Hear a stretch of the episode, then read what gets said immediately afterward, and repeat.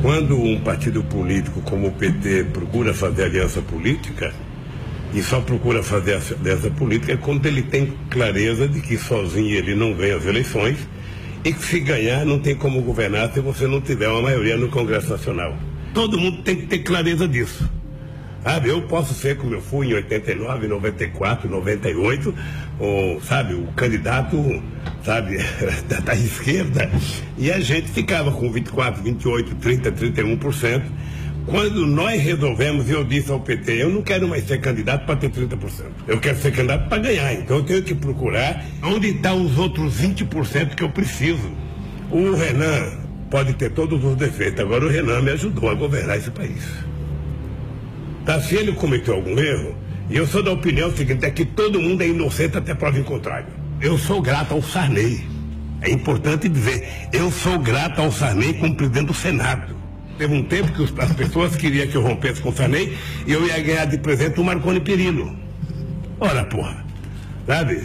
Você vai deixar de ter um tubarãozinho manso para ter um tubarão novo mordendo até o pé, porra. Então, eu acho que você tem que medir essa decisão em cada momento.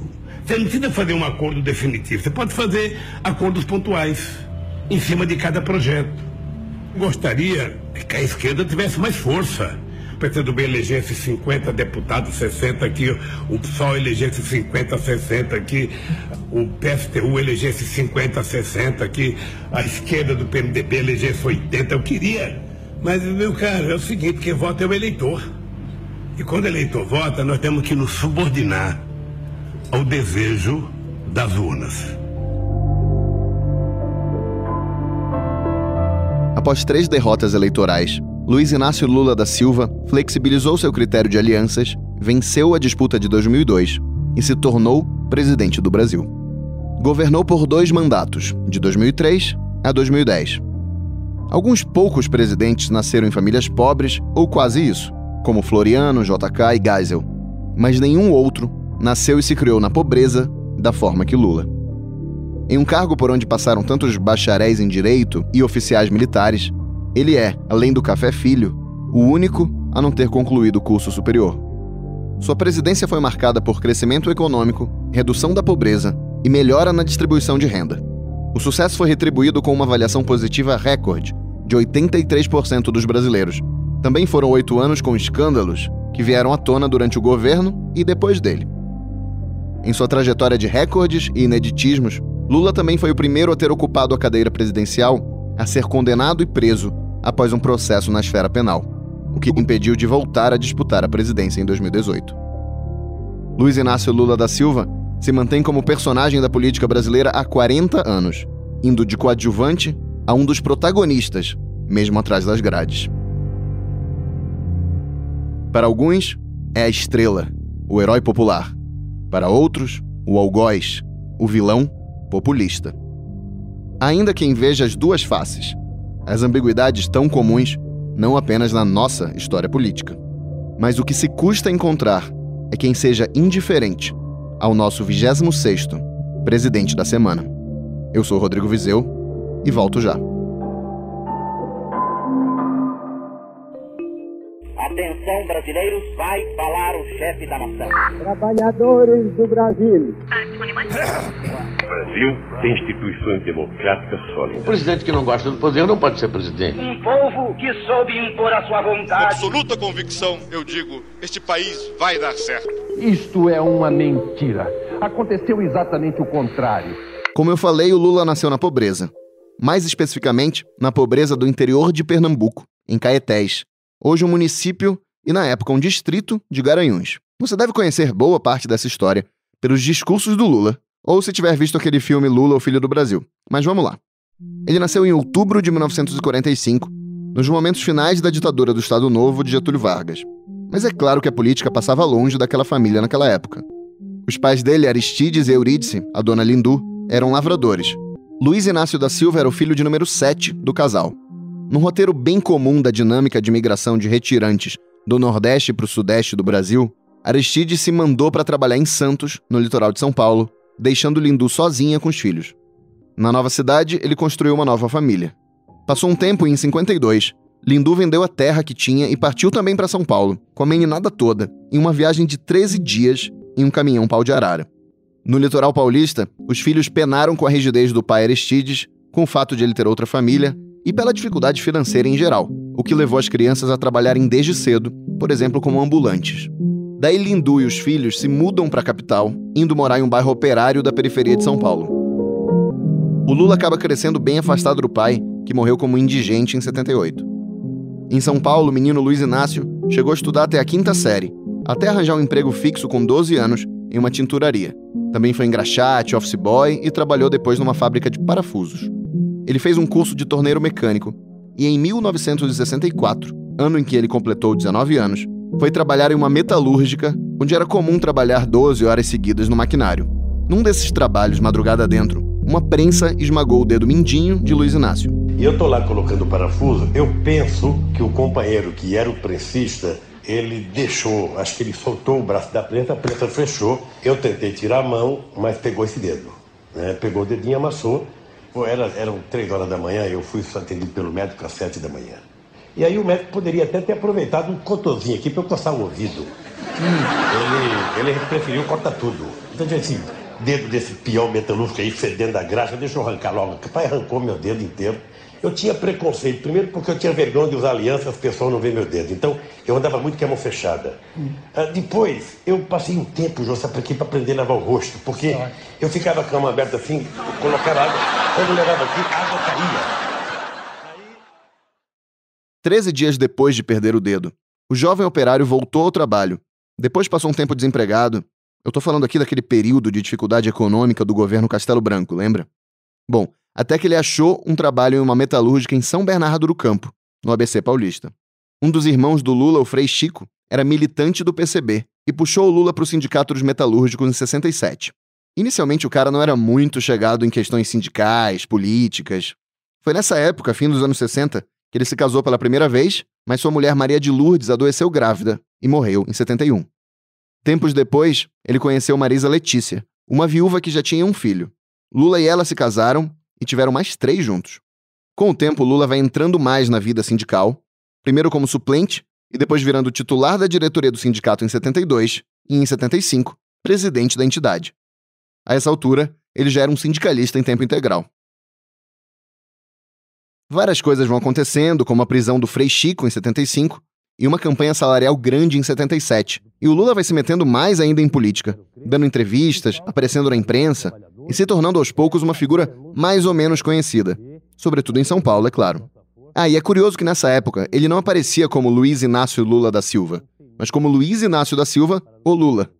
Eventualmente ele acabou incluindo mesmo o apelido no nome. Bom, mas voltando à questão sindical em si. Pensa que o sindicalismo brasileiro tinha passado 10 anos meio morto, meio anestesiado, depois da repressão das greves lá de 68, e depois com a AI-5 e tudo mais. E daí surge, no contexto da abertura do Geisel, essa turma no ABC paulista com uma disposição de bater de frente com os donos de fábrica, com o governo e fazer barulho por reajustes salariais.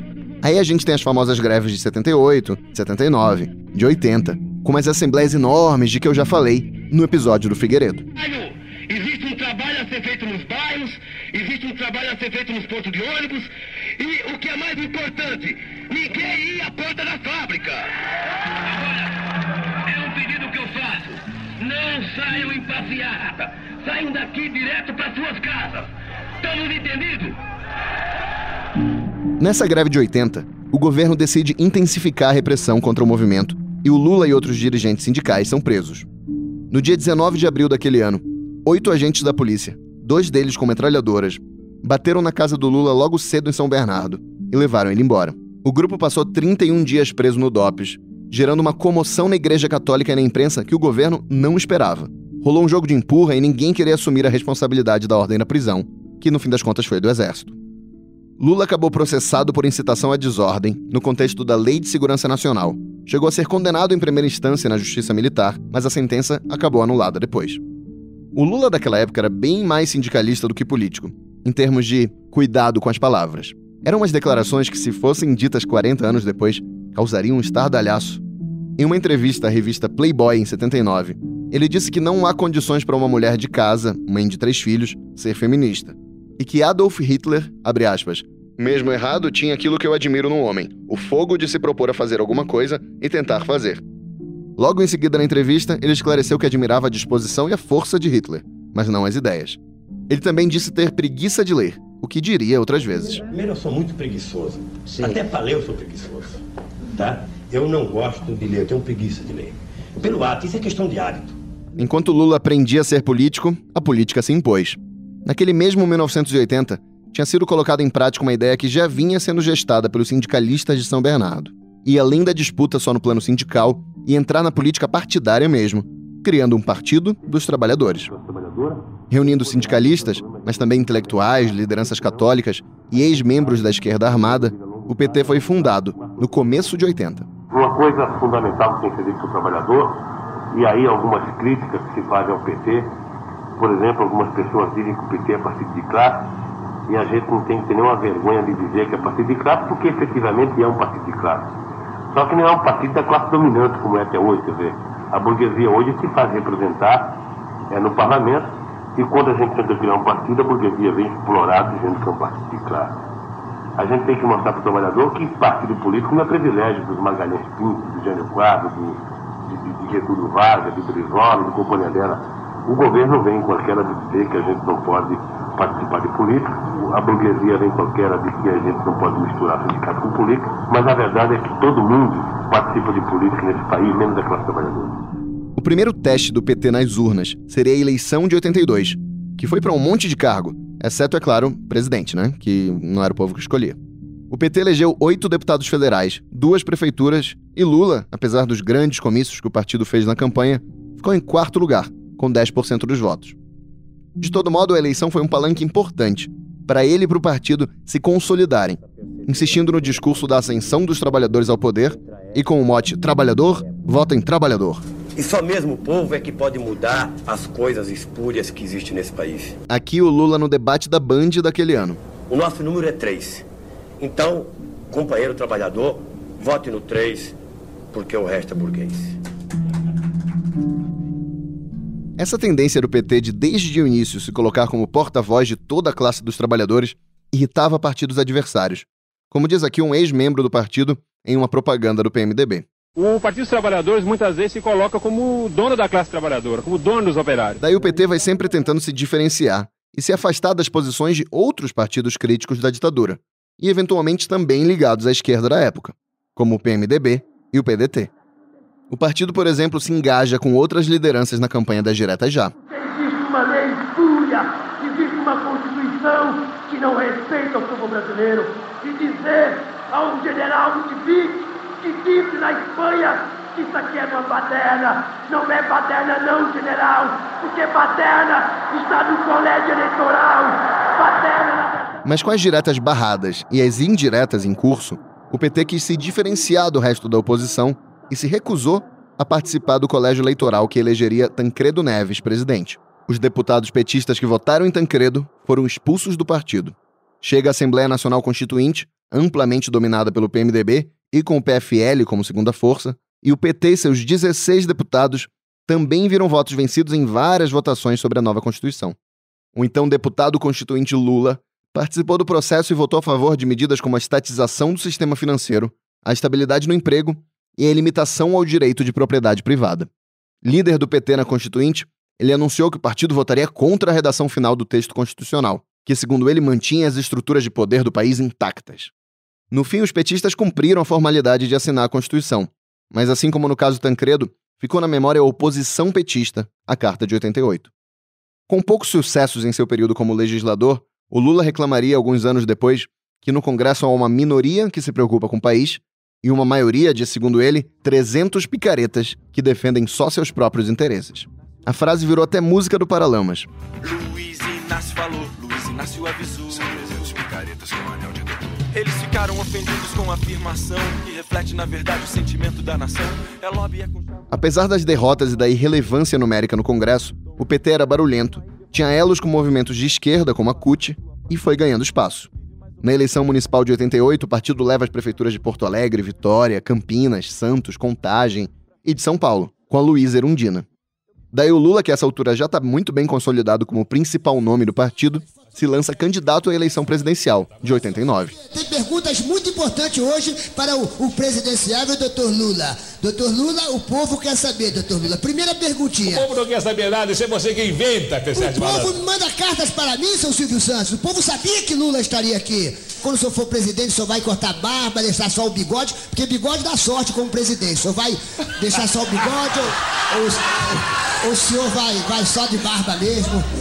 Ou vai fazer bigode e barba? Aliança com o PSB e com o PCdoB se chamaria Frente Brasil Popular e teria como marcas uns comícios enormes pelo país e uma participação muito ativa de artistas, como Chico Buarque, Caetano Veloso, e pelo jingle da campanha cantado por um mar de atores que tinham se engajado na campanha.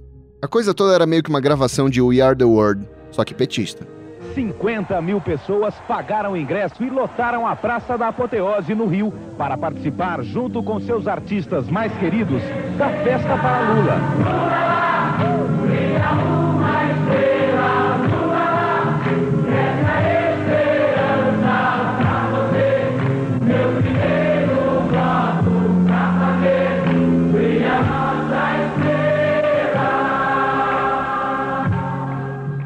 O programa do PT falava em reforma agrária ampla, suspensão de pagamento de dívida externa, contenção do lucro das empresas via controle de preços e aumento de salários.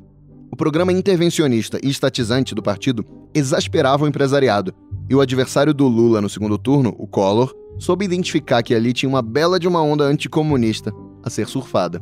Naquela campanha de jogo pesado, como eu já detalhei no episódio do Collor, o líder nas pesquisas acusava o petista de ter planos de desapropriar imóveis da classe média, tomar empresas privadas e confiscar a poupança. Nós vamos dar um não definitivo à bagunça baderna, ao caos, à intolerância, à intransigência, ao totalitarismo, à bandeira vermelha. Vamos dar sim à nossa bandeira, essa que está aqui, a bandeira do Brasil, a bandeira verde, amarela, azul e branca. Vamos cantar o nosso hino nacional e não a internacional socialista.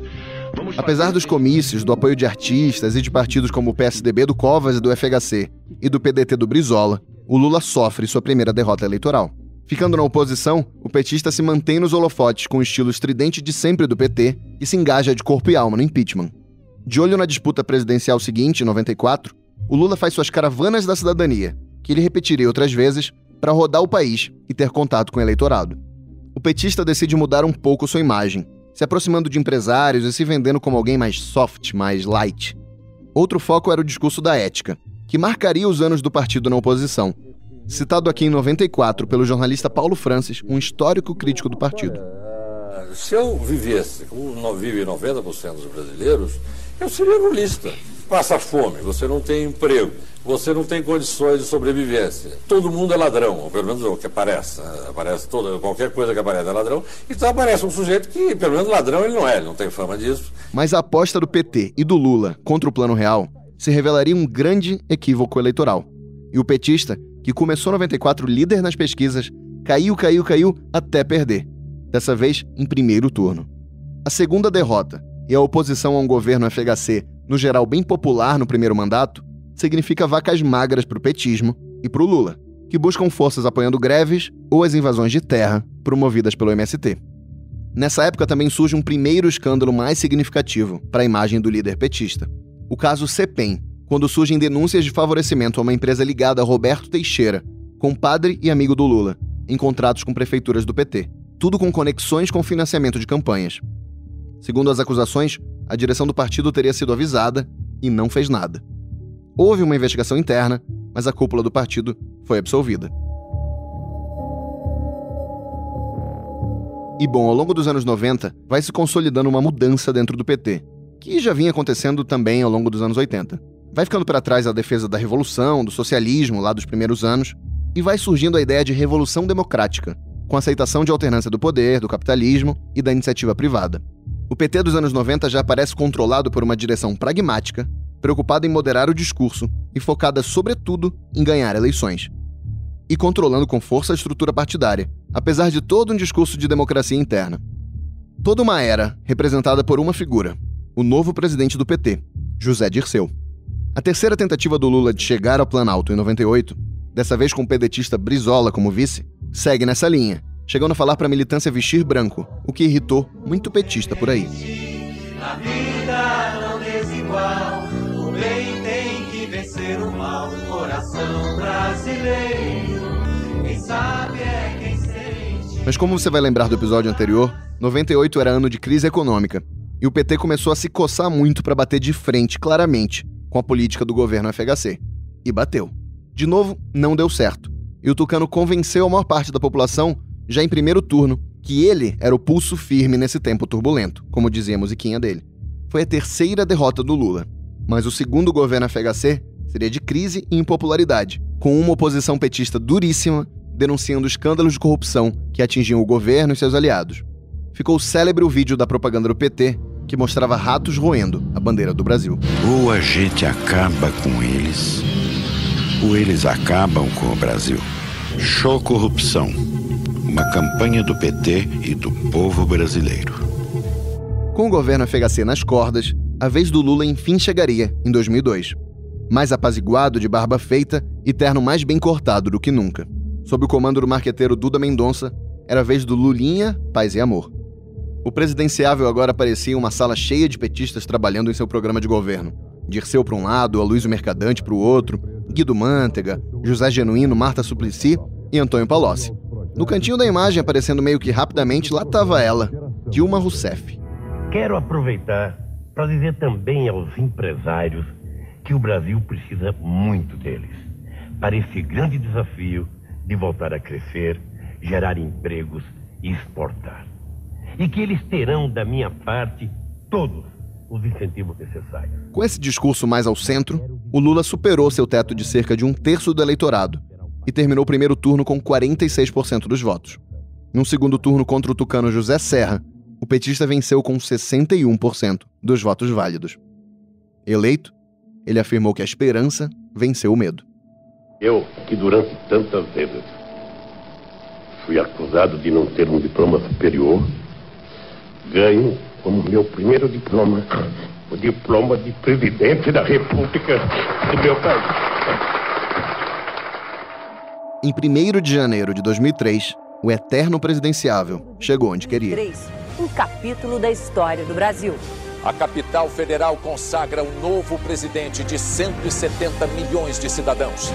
O ex-metalúrgico Luiz Inácio Lula da Silva é festejado a caminho do Congresso, onde faz o juramento à Constituição e discursa pela primeira vez como presidente da República. Hoje é o dia do reencontro do Brasil consigo mesmo. Nunca antes na história desse podcast eu recorri a dois convidados para falar de um presidente. Mas além de dividir opiniões como nenhum outro até aqui na série, o Lula é atual a ponto de ter se lançado candidato em 2018 e ser o nome que aparece dia sim, dia também, na boca dos candidatos a presidente. Bom, então para esse episódio, eu conversei com o cientista político da USP, André Singer, ex-porta-voz do governo Lula e autor dos livros Os Sentidos do Lulismo e Lulismo em Crise. E também falei com o sociólogo Demetrio Magnoli, doutor em Geografia Humana pela USP e bastante crítico aos governos petistas. Ambos são colunistas da Folha. Eu quis saber dos dois o que mudou no país e em Lula para que a eleição dele tivesse sido, enfim, possível. Primeiro, o André Singer? Três coisas. A primeira é que havia uma situação grave de desemprego que já vinha se estendendo há algum tempo pressionava a população trabalhadora, o que de modo geral causa uma inflexão na direção de partidos populares, que em geral tentam realizar políticas que são mais favoráveis ao emprego e à renda. Em segundo lugar, o ex-presidente Lula fez um movimento na direção do centro durante a campanha, com a Carta ao Povo Brasileiro, com aquela tirada do Lulinha Paz e Amor, com a escolha de um vice-presidente empresário, coisa que é, era uma novidade no campo do, do PT. Em terceiro lugar, eu diria que também o acúmulo natural de várias campanhas relativamente bem-sucedidas, embora não tenham sido vitoriosas, por parte do próprio Lula e do PT, que já chegou em 2002 como um partido grande. Partido um partido com aspirações é, majoritárias. E agora, o Demetrio Magnoli. O Lula só venceu porque o segundo mandato de Fernando Henrique foi uh, um período de crises internacionais muito impactantes para os países emergentes. A eleição de 2002, que deu a vitória a Lula, foi uma reação imensa contra a estagnação econômica, contra a perda de renda. Tinha principalmente raízes internacionais, foi agravada por uma, uma política cambial que vinha do plano real de, de, de manter o câmbio elevado, mas que tinha essencialmente raízes internacionais. E foi uma reação contra a conciliação eh, entre eh, Fernando Henrique e o conjunto eh, da, da, elite política, o, o, que hoje se chama centrão, vamos dizer assim, se associou com Fernando Henrique no segundo mandato. Essas duas coisas tornaram a eleição de 2002 muito fácil para Lula. Não se votou tanto em Lula, mas se votou contra o governo. Lula chega ao Planalto com promessas de mudança, mas tem diante de si a realidade de profundas dificuldades econômicas. O crescimento brasileiro em 2003 seria de apenas 1%, e a inflação ainda se recuperava do soluço de 12% em 2002. Dentro da ideia de fazer a paz com o mercado, o Lula botou no Ministério da Fazenda o petista Antônio Palocci, que tinha bom trânsito com o empresariado. Para o Banco Central foi o ex-executivo do Bank Boston e deputado federal eleito por Goiás pelo PSDB, Henrique Meirelles. Prazer, sou o Meirelles. Um ruralista foi para a agricultura e um empresário para a pasta da indústria. A Casa Civil e, portanto, a articulação política do governo ficou nas mãos do todo-poderoso petista José Dirceu. O governo aumentou a meta de superávit primário e aumentou os juros, seguindo uma cartilha de austeridade dentro do espírito do acordo firmado com o FMI no fim do governo FHC. Foi aprovada no Congresso uma reforma da Previdência que limitava os benefícios do funcionalismo público, o que gerou uma grita geral nas ruas dos servidores afetados. As medidas de ares atucanados surpreenderam aliados históricos do petismo e também as tendências internas mais à esquerda do partido. Com apoio do Lula, foram expulsos do partido deputados que se recusaram a aprovar a reforma previdenciária, como Eloís Helena e Luciana Genro. Os dissidentes fundariam o PSOL. O Lula também investiu em reformas tributária e judiciária, que não avançaram tanto. O reformismo do começo dos anos Lula recebeu votos favoráveis no Congresso do PSDB e do PFL, o que só aumentava o estranhamento de tudo aquilo. O que estava acontecendo? Para onde estava indo aquela presidência? O mesmo Cacete Planeta que tinha atazanado o FHC iria pegar no pé do Lula. Bom dia, companheiros baixinhos. Quer dizer, baixinho é o falário de vocês. Cinco petistas foram passear, todos cantando Lula. Eles querem a reforma agrária já, mas o FMI não quer deixar. Na área social, o governo lançou o Fome Zero, que pretendia fazer parcerias entre governo e iniciativa privada para distribuir alimentos. Mas no fim, a grande estratégia bem-sucedida do governo na área foi a unificação de diversos programas sociais criados na gestão FHC em um só, o Bolsa Família, com transferência de recursos para famílias de baixa renda que cumprissem algumas condições. Já em 2006, o programa beneficiava mais de 11 milhões de famílias, ou seja, 45 milhões de brasileiros a um custo de cerca de 8 bilhões de reais. O lulismo é uma combinação inesperada de elementos antagônicos. De um lado, houve sim, sobretudo nos primeiros anos, né, uma aceitação, digamos assim, da macroeconomia neoliberal. É, superávit fiscal, juros altos e câmbio flutuante. Por outro lado, começou a política que acabou resultando na Bolsa Família, que tem efeitos não só sociais, mas também tem efeitos econômicos, porque na realidade você está aumentando o poder de consumo, setores da população que têm enormes necessidades e que, portanto, é, essa renda que foi transferida vai ser imediatamente voltada para o consumo. Por fim, você começa a ter, não imediatamente, mas também ainda durante o primeiro mandato, um aumento do emprego que, juntamente com Bolsa Família, crédito consignado e o aumento do salário mínimo, o aumento do valor real do salário mínimo, um conjunto, agora sim, mais poderoso de estímulos é, à economia é, por baixo. Enquanto essas medidas iam se espalhando, outra coisa vai se disseminando dentro do governo Lula: as suspeitas e acusações de corrupção. No primeiro mandato, a principal delas foi detalhada pelo deputado Roberto Jefferson, do PTB do Rio, em uma entrevista bomba concedida à Folha, no dia 6 de junho de 2005. O PTBista estava isolado politicamente após ter vindo à tona um esquema de corrupção nos Correios ao qual ele estaria ligado. O Jefferson reagiu atacando e contou a história do mensalão. Essa palavra até já tinha aparecido antes, mas sem grandes repercussões. Na entrevista, o Jefferson relatou fartamente o que estaria acontecendo. Aqui o áudio dele em uma outra conversa com a Folha dias depois, que resume bem o relato todo. Primeiro achei que os ministros foram covardes com o presidente da República. Uhum. Todos eles. Seu Palocci, que sabia do mensalão, porque eu falei para ele. Uhum. O ministro Valfrido errou uhum. em não ter dito ao presidente sobre o mensalão, porque eu, eu falei a ele. Uhum. O Ciro Gomes sabia. Uhum. O Zé Dirceu, eu conversei com ele várias vezes sobre o mensalão, nunca falou isso ao presidente. Uhum. Quer dizer, deixaram o presidente completamente desinformado de uma das coisas que viciou a relação do governo e do PT, especialmente desse comando do PT, com a base aliada no Congresso Nacional. Uhum. Quando na primeira conversa minha esse ano com o presidente lá no gabinete dele, no Palácio do Planalto, estávamos eu e o ministro Valfrido. Uhum. Quando eu disse a ele do mensalão, ele tomou um susto. Uhum. Aí eu expliquei a ele com o que, que consistia o mensalão. Era um repasse de recursos do delúvio para líderes e presidentes de partidos da base aliada para dividir um dinheiro por mês com alguns, muitos representantes das bancadas, em especial PP, PP, PP, Partido Progressista e PL, Partido Liberal.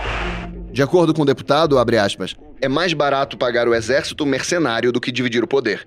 É mais fácil alugar um deputado do que discutir um projeto de governo. Quem é pago, não pensa. Fecha aspas. Os relatos de Roberto Jefferson abriram uma crise sem precedentes, que tomaria boa parte daquele primeiro governo Lula, com repercussões em anos posteriores. As CPIs pegaram fogo no Congresso, e nomes como Delúbio, Valdemar Costa Neto, Pedro Correia, Banco Rural, Marcos Valério, apontado como o operador do esquema, se repetiam no noticiário. O Brasil acompanhava pela TV sem piscar os espetáculos promovidos por Roberto Jefferson, que tinha sido bem sucedido em mudar de assunto.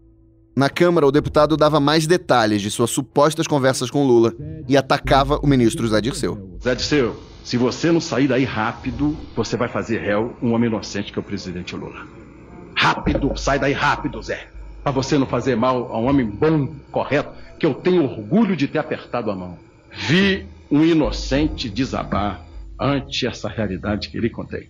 Vi um homem de bem, um homem honrado, um homem simples, um homem correto se sentir traído por uma cinta, por um cordão de isolamento que havia em torno dele. Aí eu compreendi. Senhores deputados, senhoras deputadas, meus advogados, senhor presidente, senhor relator, por que, que não permitiam que a gente esbarrava sempre no Zé Dirceu, no Rasputin? A gente não passava do Zé Dirceu.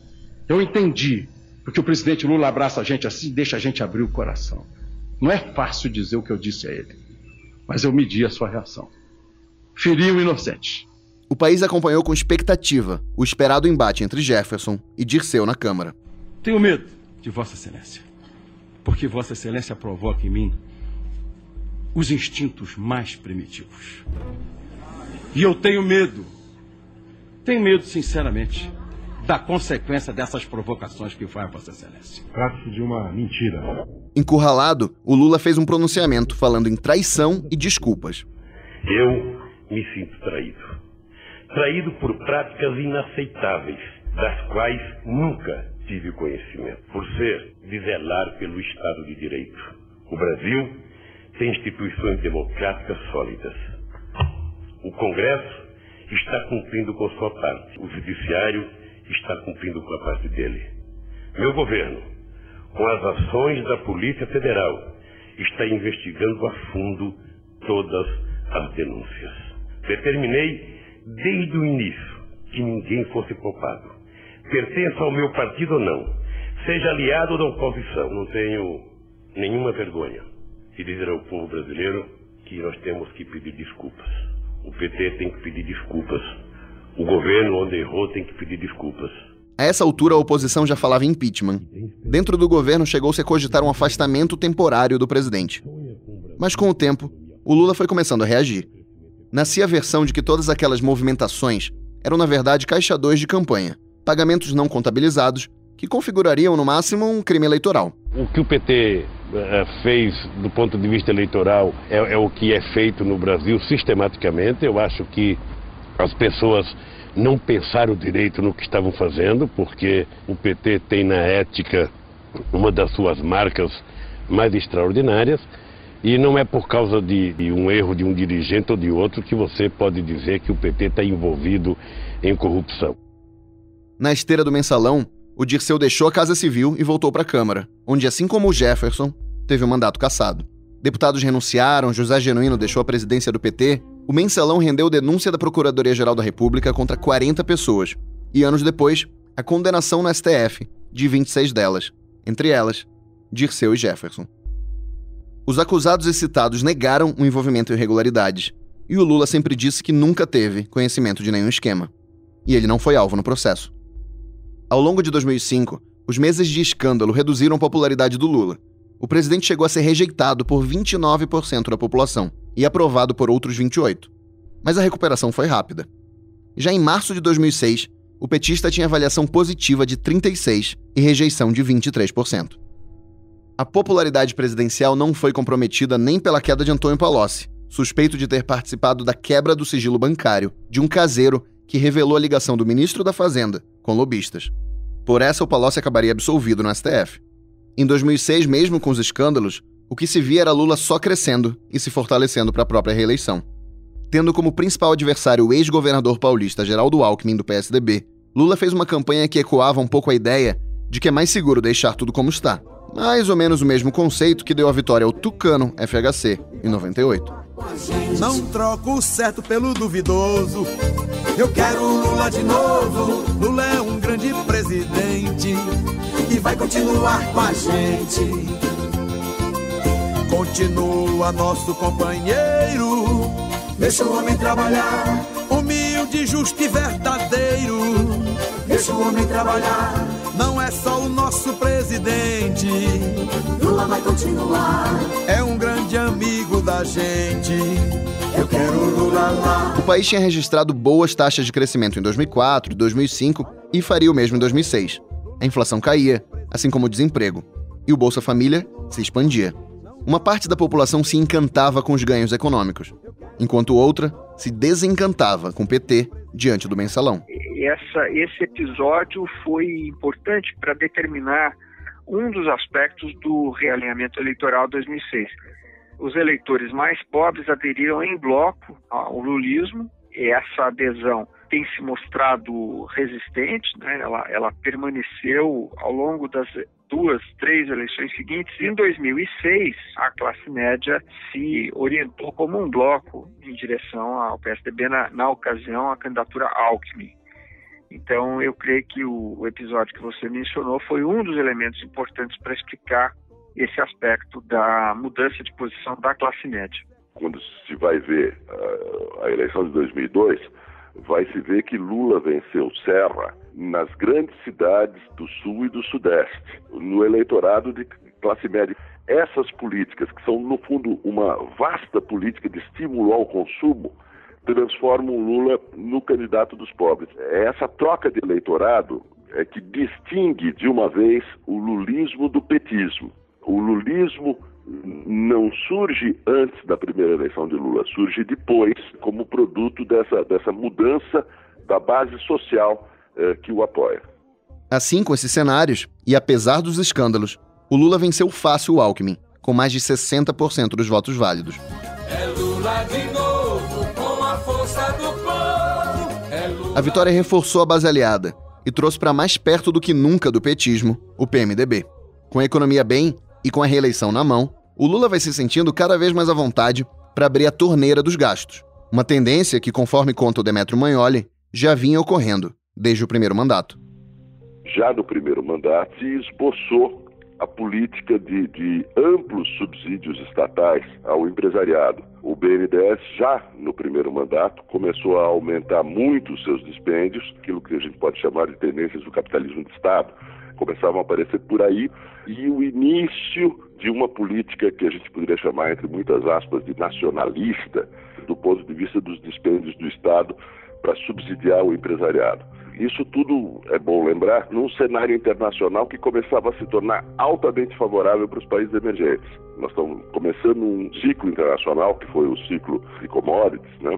Os países emergentes começam a ter rendas extraordinárias eh, derivadas do aumento do preço das commodities de um lado e do outro lado dos fluxos de investimentos estrangeiros. Esse superciclo internacional beneficiou muito não só o Brasil, como países como a Rússia, eh, como a Turquia, como a Argentina, a Venezuela e toda uma série de, de governos nesses países conseguem estabelecer blocos de poder estáveis e, e, blocos de poder que têm algumas características semelhantes. Eles se dirigem, todos eles, no rumo do capitalismo de Estado. O Lula prometeu destravar o Brasil para o país crescer e fazer inclusão social de forma mais acelerada. Desde a queda do Palocci, a economia estava nas mãos do desenvolvimentista Guido Mantega, de tendências menos austeras. O governo lançou o Programa de Aceleração do Crescimento, o PAC, um plano multibilionário de obras e investimentos públicos, que ficou sob a gestão de Dilma Rousseff, a sucessora de José Dirceu, na Casa Civil. Com cada vez mais espaço no governo, a ministra de perfil bem mais técnico que político ficou conhecida como a mãe do PAC, e ficaram famosas suas longas explanações em PowerPoint para a imprensa, nos balanços do programa. O governo teria alguns obstáculos pela frente, como o apagão aéreo, que foi uma série de problemas em aeroportos e sistemas de controle de voo, que começaram em 2006, se estenderam por 2007 e expuseram falhas estruturais graves na infraestrutura aérea brasileira. As quedas de um avião da Gol em 2006 e da TAM em 2007 se juntariam a tudo isso aumentando ainda mais a temperatura da crise, levando a uma CPI e a substituições no governo. Em nada ajudou a inesquecível frase da então ministra do Turismo, Marta Suplicy. Relaxe e goze. Os problemas nos aeroportos irritavam ainda mais a classe média, que, como as urnas mostravam, estavam contra o lulismo. Um exemplo foi audível na abertura dos Jogos Pan-Americanos do Rio, naquele mesmo 2007. Tenho agora a grande honra invitar ao senhor excelentíssimo de convidar o excelentíssimo senhor presidente do Brasil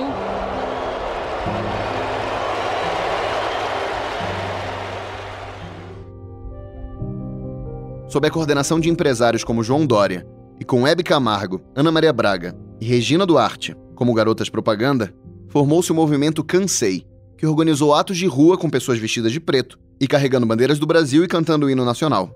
O movimento é aquilo que a gente quer falar sempre, é, é, não é político. Nós não queremos derrubar ninguém, nós queremos melhorar a vida das pessoas. O que se observava, sobretudo após a reeleição do Lula e o tal realinhamento do eleitorado, era o nascimento de um crescente sentimento antipetista nas camadas médias e altas da sociedade brasileira. O sentimento estava presente não só no Cansei, mas também em colunas de jornal, em comentários na TV, em livros e na internet, que era cada vez mais acessada pelos brasileiros. Aquele caldo ia ser cultivado e ia engrossar, mas ainda não seria decisivo naquele momento. A popularidade do governo até fica menos alta em 2007, mas volta a crescer já no fim do ano. Aí chega a crise financeira global, iniciada ali em 2007, 2008. E a resposta do Lula é essa aqui. Eu estou muito confiante de que a crise americana se ela chegar aqui, ela lá é um tsunami. Aqui ela vai chegar uma marolinha. A crise desembarca no Brasil, gera instabilidade e o país registra crescimento negativo de 0,6% em 2009. A resposta do governo é de mais injeção de recursos no setor privado, isenções fiscais e estímulo ao consumo via crédito, aumento do salário mínimo e do Bolsa Família. A crise né, de 2008, que foi uma crise monumental, a maior crise do capitalismo mundial desde 1929, implicou na necessidade de uma inovação nos instrumentos de intervenção do Estado na economia. Isso aconteceu não só no Brasil, mas no mundo todo. Eu diria que nessas circunstâncias o governo foi particularmente bem sucedido, porque de fato, o impacto da crise que ocorreu em 2009 foi rapidamente superado e em 2010 a economia cresceu 7,5%. O presidente Lula terminou o governo com mais de 80% de aprovação e se somou A isso, um conjunto de políticas sociais no que diz respeito à Bolsa Família, mas aí nós teríamos que acrescentar o ProUni, a farmácia popular, a regularização de terra dos quilombolas, grande quantidade de, de programas que acabaram, no conjunto, modificando as condições de vida da população de baixa renda. Então, eu diria que sim, sem dúvida é o crescimento econômico, mas também o êxito desses programas. Esse conceito do capitalismo de Estado, ele se desenvolve claramente no segundo mandato de Lula. A crise propiciou a Lula paradoxalmente, a chance de acelerar isso. Ele vai além e quando os estímulos fiscais já tinham feito seus efeitos, ele coloca o pé no acelerador. O PIB cresce 7% em 2010 e isso claramente era uma aceleração artificial produzida essencialmente por recursos públicos desviados para uh, as empresas privadas. O, o que Lula fez foi uma política agressiva, ousada e acelerada de transferência de renda. Essa política produziu uma bolha de consumo popular longa, eh, que dura até a, a, a, recessão de 2014. E Lula fez uh, políticas uh, sociais agressivas que não implicaram em mudanças estruturais do, da estrutura de classe no Brasil.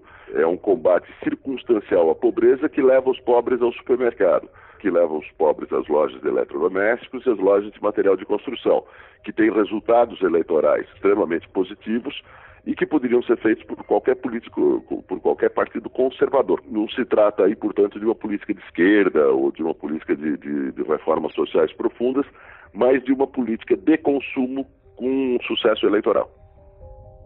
O Lula vai se encaminhando para o final do seu governo nessa situação. Popular, com economia de vento em popa, eram tempos do Cristo Redentor decolando na capa da Economist. O governo agradava o eleitorado mais pobre e também as empreiteiras, bancos e indústrias, que enriqueciam os montes. Apesar dos agrados à elite, o presidente não deixa de investir no discurso de que é ele que está ao lado dos pobres, com constantes críticas aos mais ricos. Era o famoso nós contra eles. Sem os antigos petistas graúdos para lhe fazer sombra, como Dirceu e Palocci, o Lula também fica mais confiante, soltinho e sem travas na língua além de adquirir para muita gente áreas de ícone pop. Com certeza não para o pessoal do Cansei. Boa tarde, Fortão. Quero transmitir para você um abraço, te dar os parabéns pelo milésimo programa. Tem gente tão imbecil, tão ignorante. É uma crise causada por comportamentos irracionais de gente branca, de olhos azuis. Nunca antes na história da humanidade nós temos processo de capitalização da envergadura que a nossa Petrobras está fazendo aqui. Até chegar ao governo, Lula foi um líder importante, vinculado a um partido de esquerda que rompia com as tradições da esquerda no Brasil, um partido de esquerda de massas, mas não era eh, um líder popular inconteste essa política de, de, de, renda e de consumo, o transforma no herói incontestável dos mais pobres, coisa que ele é até hoje. O carisma de Lula é inseparável das suas políticas de renda e de consumo. Sem elas não existe carisma de Lula. O estilo de governar de Lula é o estilo de um líder que não nutre uma ideologia clara. A ideia de que Lula seja um líder ideológico é uma ideia falsa. Lula se distingue do PT também por isso. O PT é um partido de esquerda. Lula não. Lula pode fazer políticas econômicas diferentes em circunstâncias diferentes.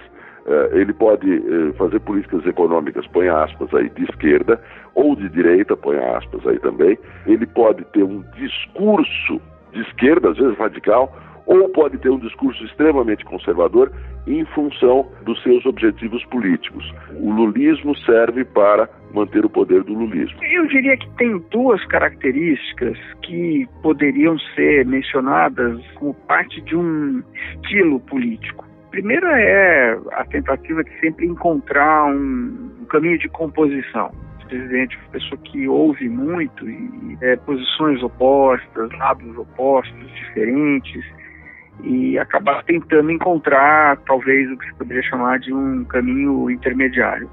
O outro é uma é, grande capacidade de comunicação, sobretudo comunicação popular. É, a maneira de falar e a maneira de criar imagens Nós estávamos falando agora há pouco da, da questão da crise de 2008, né, da ideia da marolinha, por exemplo. Tem um aspecto, parece engraçado, e de fato é engraçado, mas é, é muito comunicativo. É algo que é, as pessoas compreendem facilmente, porque são imagens diretas, são imagens que conseguem transmitir para um grande número, sem, sem necessidade de, de, de uma tradução, uma mediação, né? Não são termos assim desconhecidos ou raros, né? Na, na, na linguagem comum. Na área internacional, o Lula investe, ao lado do chanceler Celso Amorim, em uma política externa engajada em aumentar a influência do Brasil no exterior, seja no G20 ou seja na fracassada tentativa de conseguir para o Brasil um assento no Conselho de Segurança da ONU. O presidente se torna recordista de viagens internacionais e se aproxima de outros governos alinhados ideologicamente, como Cuba, Bolívia e Venezuela.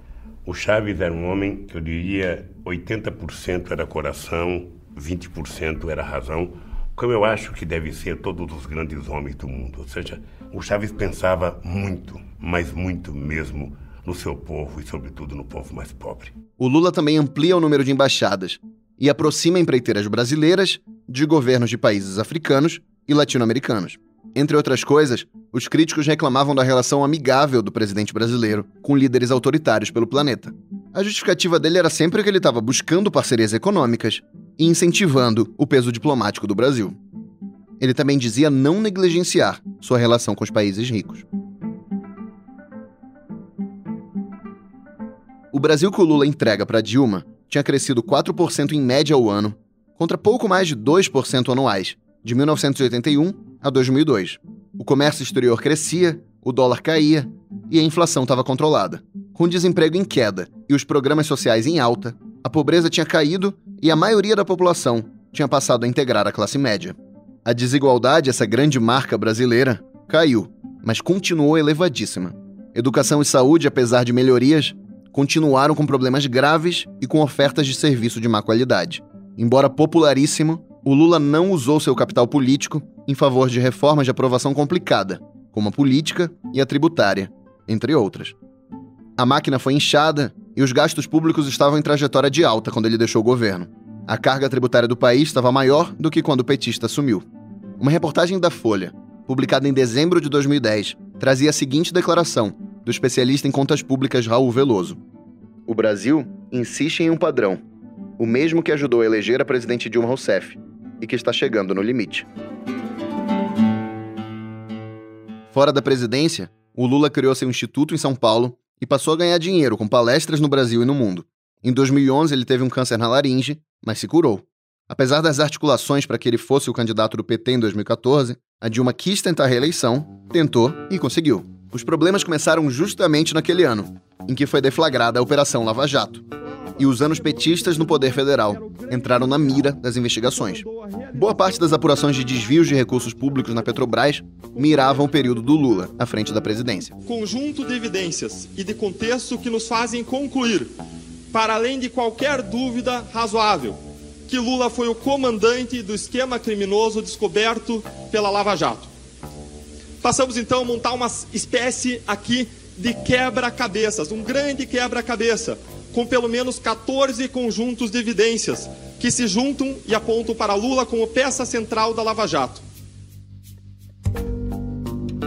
Aquele não era mais o Brasil de quase unanimidade lulista de 2007 a 2010. Desde os protestos de junho de 2013, já havia um cada vez mais expressivo e barulhento antipetismo. Ele estava na boca do povo, na internet nas ruas, e só cresceu após a reeleição da Dilma e ao longo dos protestos pelo impeachment da presidente. Lembra que eu disse que o tal caldo ia engrossar? Pois é, engrossou.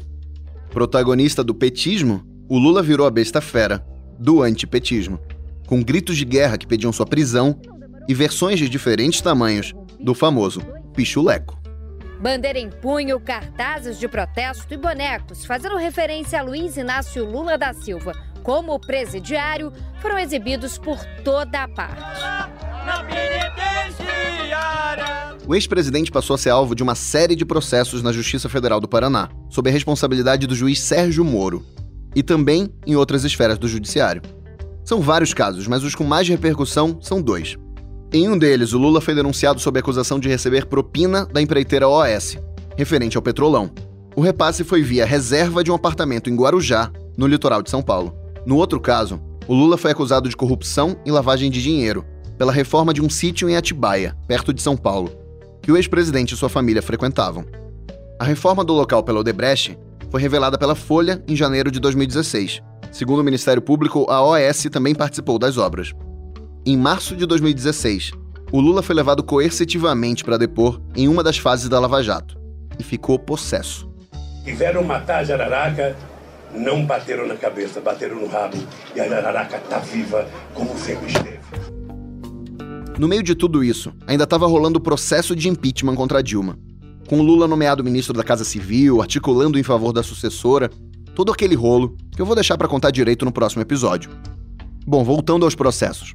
No caso do sítio, em outubro de 2018 o ex-presidente é réu, ainda sem decisão do Moro. No caso de Guarujá, o juiz condenou o Lula à prisão em julho de 2017, decisão foi confirmada pela segunda instância. A defesa do petista diz que ele é alvo de uma perseguição política e nega as acusações.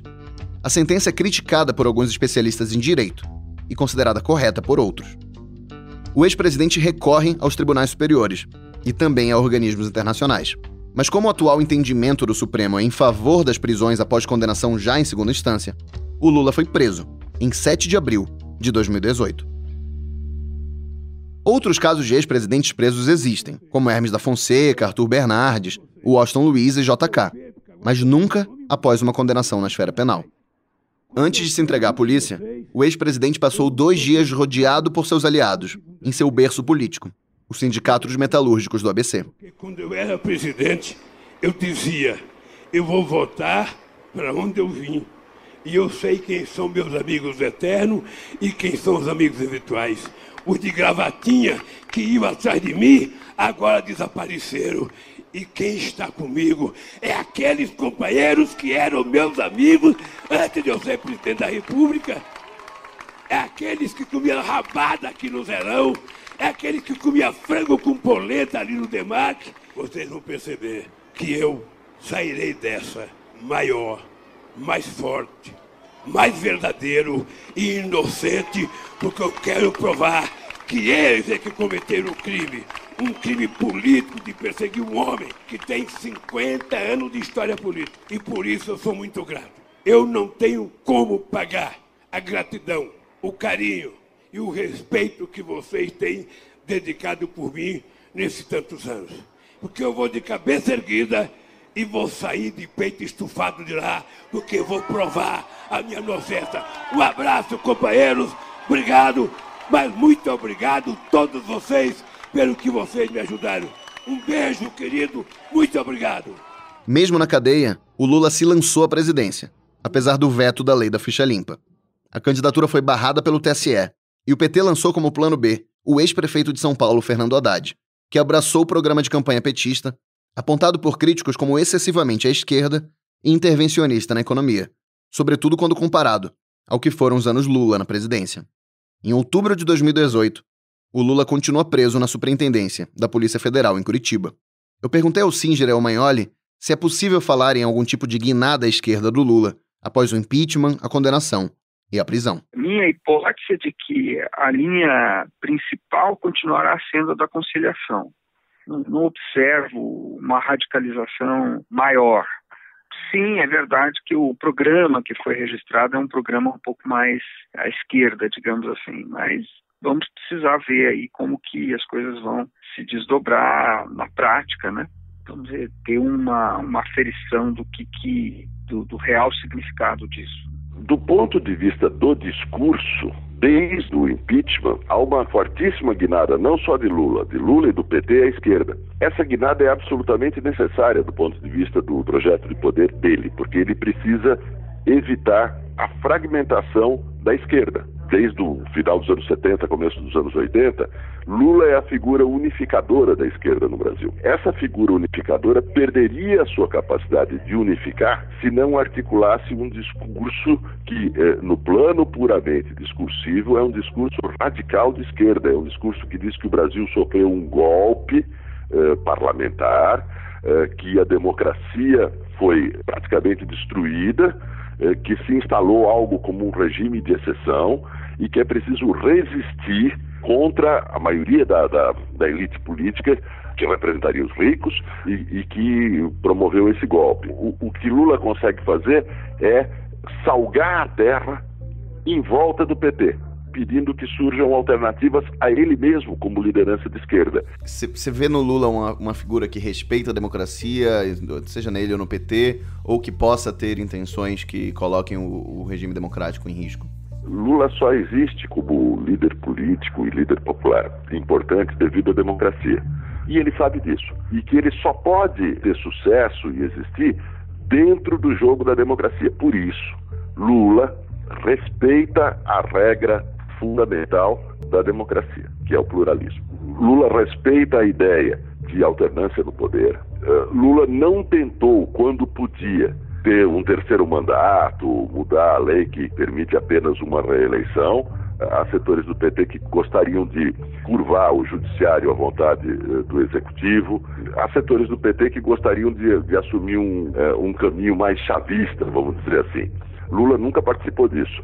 Nesse sentido, Lula foi sempre um governante que respeitou a democracia. Eu também perguntei aos dois entrevistados como eles veem as investigações sobre o ex-presidente. O que eu disse no, no meu livro, Lulismo em Crise, é que são investigações que tiveram um aspecto faccioso, né, no sentido que elas foram voltadas para a destruição da imagem né, do ex-presidente, do próprio ex-presidente e do PT, e ao mesmo tempo elas, é, de alguma maneira, parecem ter revelado formas de financiamento da, da política brasileira muito, muito antigas. Né? Quando se olha para a relação dos indiciados, dos réus e dos presos, vai se ver que eles estão em todos os partidos. Né? Isso não quer dizer que todas as decisões judiciais da Lava Jato sejam corretas e não quer dizer que não existam desvios tanto do Ministério Público quanto da Lava Jato. É possível, por exemplo, discutir se Lula deveria ser condenado pelo episódio do apartamento, no qual foi. Existem opiniões diferentes de, de, de, de pessoas eh, bem sérias a respeito disso. Mas a ideia de que exista uma perseguição judicial específica, essa teoria conspiratória uh, pertence uh, ao armário das táticas eleitorais. A partir do mensalão e especialmente com o petrolão, o Brasil conheceu pela primeira vez um processo de desvio de recursos públicos para uh, arcas privadas, um processo no qual um planejamento central de corrupção. Essa é a diferença do, do, do, lulismo em relação à corrupção tradicional brasileira. E por fim, eu perguntei ao Demetrio Manholi e ao André Singer qual é o legado de Luiz Inácio Lula da Silva. Lula transformou toda a esquerda no Brasil em refém dele mesmo, em refém de políticas de crédito e consumo e políticas de subsídios estatais a empresas privadas de outras. Essa dupla linha de políticas, que não, não tem nada de esquerda, que não reforma as estruturas antigas, arcaicas do, do, do, do Brasil, é um produto do lulismo. No lugar da ideia de superar o capitalismo da extrema esquerda, ou mesmo no lugar da, da ideia de fazer reformas social-democratas profundas, eh, a esquerda adotou a ideia de fazer um capitalismo de Estado e de contentar os pobres com políticas de consumo.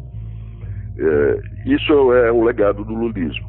O lulismo transformou eh, a, a, esquerda brasileira numa corrente política bastante conservadora. Esse legado de Lula perdurará por bastante tempo porque Lula foi capaz de fechar os espaços e as alternativas de esquerda a ele mesmo, ao lulismo e ao PT. Ele inventou, ao longo desses oito anos, inventou o lulismo.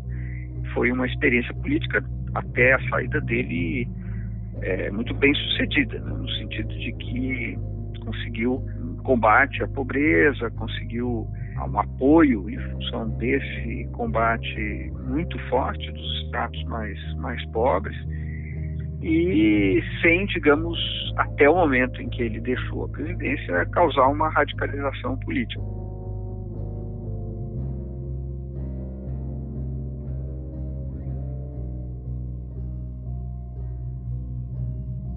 Eu sou o Rodrigo Vizeu e faço a pesquisa, produção e apresentação desse podcast.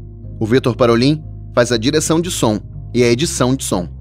Eu concluo esse episódio com um trecho do documentário Entre Atos, de João Moreira Salles, que registrou a campanha vitoriosa do Lula em 2002. O barulho que você vai ouvir ao fundo é o do jatinho onde eles estavam. Até a próxima. Desde o primeiro prefeito que nós elegemos em 82, qual é a grande preocupação que eu tenho? É você permitir que a máquina te conquiste. Sabe, o meu medo é esse, é que a máquina conquiste a gente. O que é a máquina conquistar?